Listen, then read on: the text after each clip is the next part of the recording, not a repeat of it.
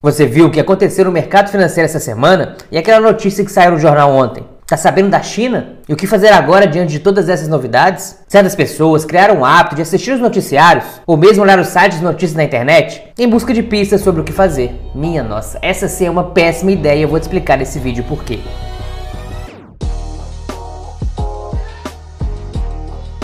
Meu nome é André Araújo, sou educador financeiro e já de cara eu quero deixar uma coisa bem clara. Nem eu nem você temos o controle sobre certas coisas. Preste atenção no que está acontecendo, mas não superestime a importância dessas informações para você e para os seus planos. Quando você acompanha as notícias o tempo todo, você acredita que tem uma certa informação privilegiada, que você descobriu um segredo antes de todo mundo, como se fôssemos os únicos a ter visto TV naquele dia, ou mesmo aberto o portal de notícias. Verdade é que um monte de gente se acha mais inteligente e com a informação em primeira mão da mesma maneira e ao mesmo tempo. Nossa, é melhor fazer alguma coisa agora antes que todo mundo fique sabendo. Infelizmente ou felizmente, a verdade é que todo mundo já está sabendo.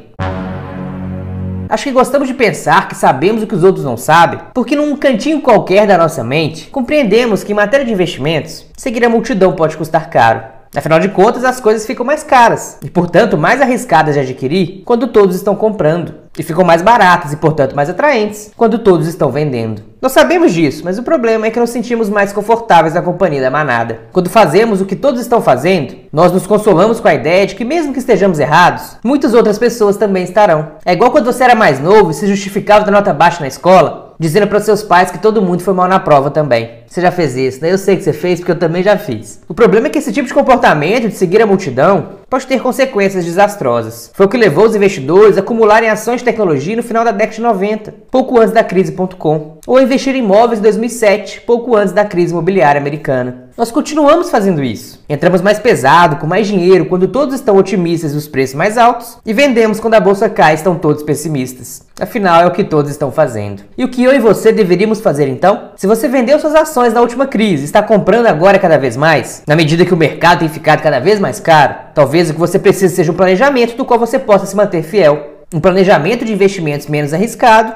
e que faça sentido para os seus objetivos. Agora, por outro lado, se você não vendeu na crise e nem está acumulando ações na euforia, e mais, decide seus investimentos com base nos seus objetivos financeiros, o que lhe importa a manchete do site de finanças ou aquela dica quente do seu guru financeiro? O que importa o que diz o Infomano e concentre-se nos seus objetivos. Elabore um plano que dê a melhor possibilidade de alcançá-los e depois ocupe-se de viver o presente. Assim você será mais feliz e de quebra mais rico. Quando as pessoas descobrem que o meu canal e também meu Instagram descobrem que eu falo sobre finanças e investimentos, imediatamente começam a fazer algumas perguntas, geralmente sobre a bolsa de valores. Um diálogo típico é mais ou menos assim: Você viu o que aconteceu no mercado hoje? Poxa, eu não vi, me desculpe. Eu juro que lhe diria se soubesse, mas eu não sei. Ou então tem outro exemplo assim. Pra onde você acha que a bolsa vai no final do ano? Poxa, não tenho ideia, desculpe, não ligo muito para isso. Ah, desculpe, achei que você dava mentoria financeira e falava sobre investimentos. No que mesmo você trabalha? Já é complicado o fato de eu não saber para onde a bolsa tá caminhando. A situação fica ainda mais confusa quando as pessoas se dão conta de que eu nem quero saber. Uma vez um seguidor frustrado me perguntou sobre as perspectivas da bolsa. Eu respondi como de costume, de que eu não sabia e que ele deveria ter uma carteira blindada diversificada, para ficar tranquilo em qualquer cenário e poder se preocupar com seu trabalho. Daí ele me respondeu: Mas se você não acompanha a bolsa, o que é que você faz? E eu respondi que eu ajudo pessoas a tomarem decisões inteligentes sobre seu dinheiro, para que elas consigam construir e proteger o seu patrimônio ao longo do tempo. Disse ainda que para fazer isso não precisava sequer me preocupar em como está a bolsa hoje, e nem como ela estará no futuro. E acrescentei ainda que, acredite ou não, a capacidade de construir um patrimônio é muitas vezes inversamente proporcional ao conhecimento do que está acontecendo na bolsa. Eu disse a ele o que eu digo a você que está vendo esse vídeo. Tentar prever os movimentos do mercado é uma péssima ideia. Acompanhar os seus altos e baixos, assistir programas da TV sobre a bolsa e estudar prognósticos financeiros consome muito tempo. Pior, te deixa ansioso e quem está ansioso faz cagada. O que acontece com um jogador de futebol bater um pênalti ansioso? Ele mal consegue chegar na bola e bater de maneira decente, mesmo tendo treinado exaustivamente para isso. Partiu, bateu!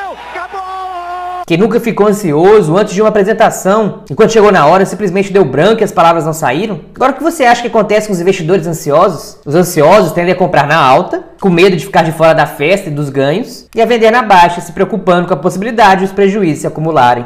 E os investidores ansiosos também ficam presos ao passado. Digamos que você tenha perdido dinheiro em uma determinada ação. Sabe que vai se sentir melhor se pelo menos recuperar aquilo que perdeu. Mas o valor da ação continua caindo. E agora, mais ansiedade e mais decisões ruins. Lembre-se, acompanhar os altos e baixos da bolsa nos deixa ansiosos. Tentar prever o futuro nos deixa ansiosos. E a ansiedade pode nos deixar mais pobres. E com a internet está ficando cada vez mais difícil separar a informação do ruído. A maioria das pessoas gosta de saber o que está acontecendo pelo mundo. A gente se sente no dever de ser um cidadão bem informado, de acompanhar as bolsas mundo afora, de estar por dentro da política e de nos mantermos atualizados do que acontece em todo o campeonato de futebol. Se não fizermos isso, corremos o risco de perder alguma coisa ou ficar de fora de alguma conversa. Infelizmente, a imensa quantidade de dados torna quase impossível filtrar o ruído, que é quase tudo, e encontrar o que realmente importa. O que acontece é que quanto mais nos preocupamos com o mercado, mais tendemos a nos preocupar. E mais importante isso nos parece. Quanto mais acompanhamos as notícias, mais esses hábitos criam raízes, até que você fica viciado nas informações que esperamos farão com que nos sintamos melhor. O problema é que muitas vezes elas nos fazem sentir pior. E, cedo ou tarde, nos levam a agir pela emoção, seja pelo medo ou pela ganância. E a solução é mudar de hábito. Precisamos passar menos tempo consultando a mídia e se preocupando com dinheiro, menos tempo cedendo à ansiedade,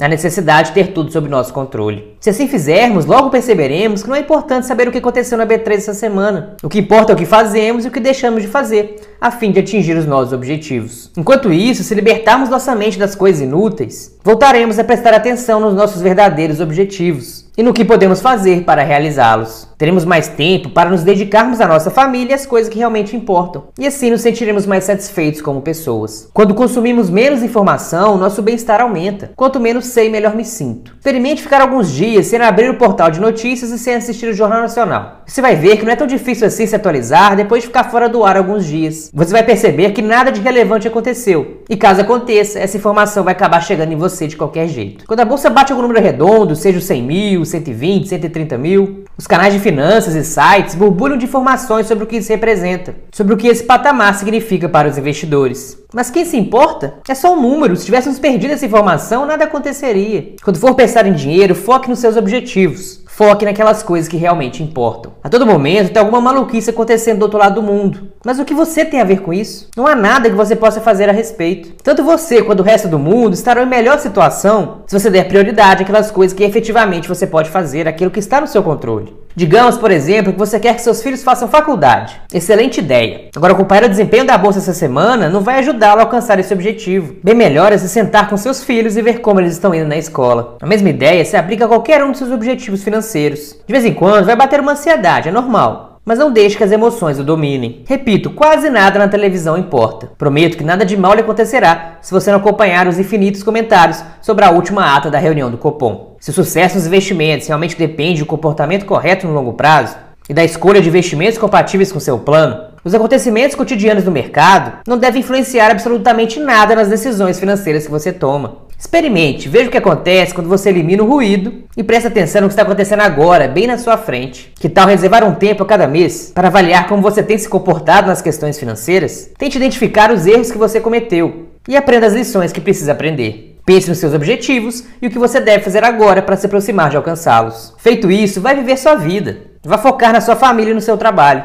para conseguir ganhar mais dinheiro, poupar mais e investir com consistência. Isso sim fará toda a diferença agora e também no futuro. Se esse vídeo fez sentido para você, talvez também faça para um amigo. Então já compartilhe esse vídeo com ele. Aproveite também, deixe seu like e se inscreva no canal. Um grande abraço e até a próxima.